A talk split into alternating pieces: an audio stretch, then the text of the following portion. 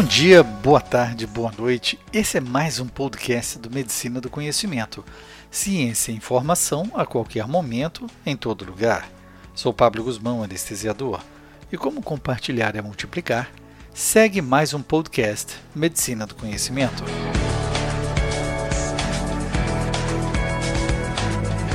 Muitos são os modelos comuns entre a aviação e o ambiente do centro cirúrgico e as unidades de terapia intensiva. Como base nessa afirmação, vamos falar um pouco sobre Crew Resort Management, relacionando com os momentos práticos da nossa assistência médica. O objetivo do Crew Resource Management, ou CRM, na aviação é reduzir o erro humano, fornecendo à tripulação uma variedade de estratégias que ajudarão a melhorar sua eficácia.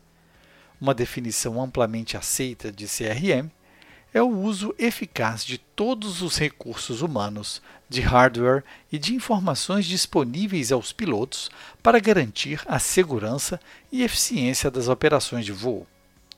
Ao contrário dos treinamentos tradicionais, voltados ao conhecimento técnico e às habilidades necessárias à pilotagem de uma aeronave, o CRM foca nas habilidades cognitivas e interpessoais críticas.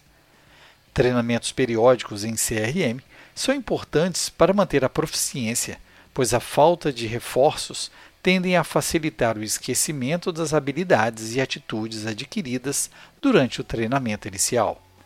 Na prática, mesmo já sendo habilitado, o especialista precisa regularmente rever sua técnica e aprimorar suas habilidades junto ao time de sua atuação diária.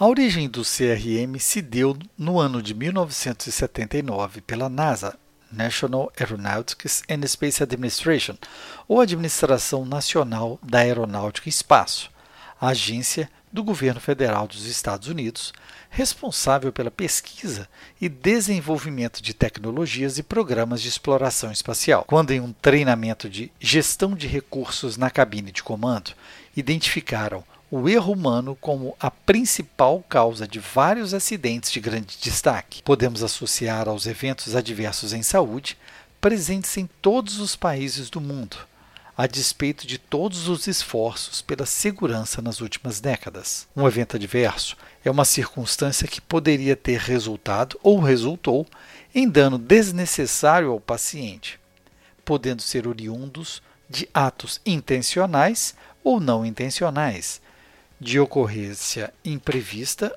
indesejável ou potencialmente perigosa na instituição de saúde. Os primeiros treinamentos foram adaptados a partir de cursos de formação em gestão que eram fortemente baseados em psicologia.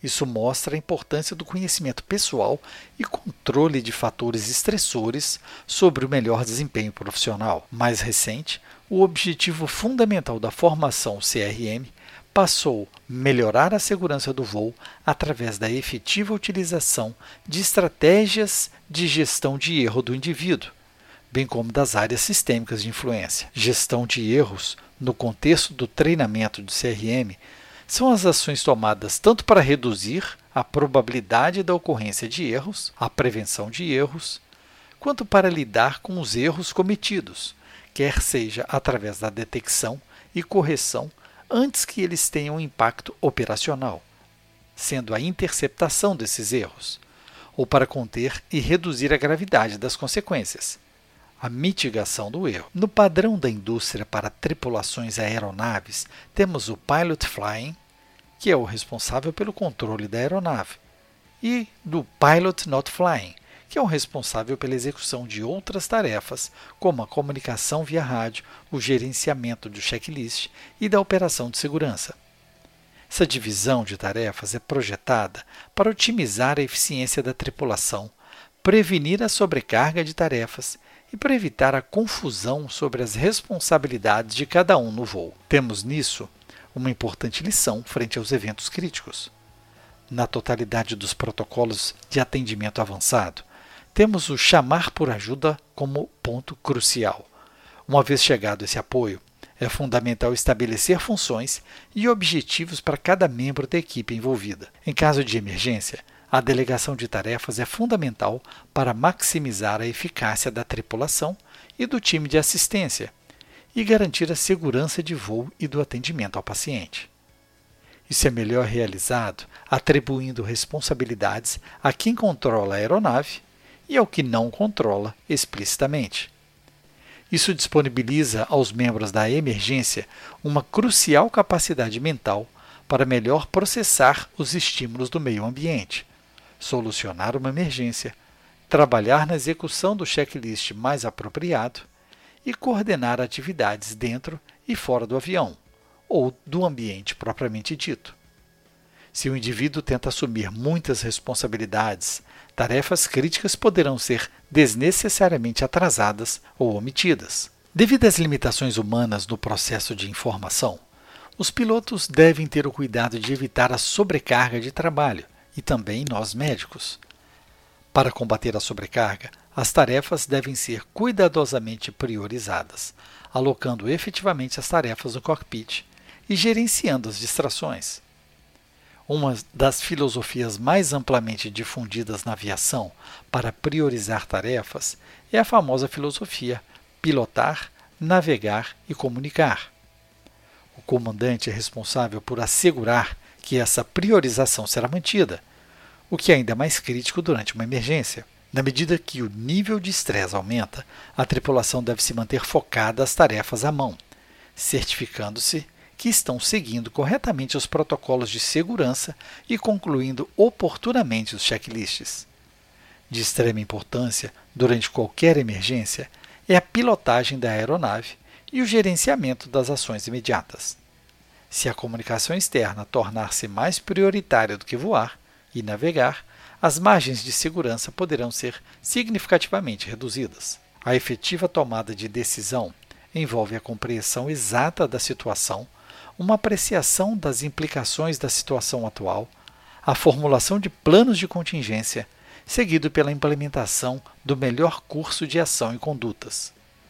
Igualmente importante é a capacidade da tripulação e da equipe de assistência em reconhecer mudanças na situação podendo assim reiniciar o processo de tomada de decisão, assegurando que as mudanças foram contabilizadas e que os planos foram alterados de acordo com o melhor caminho.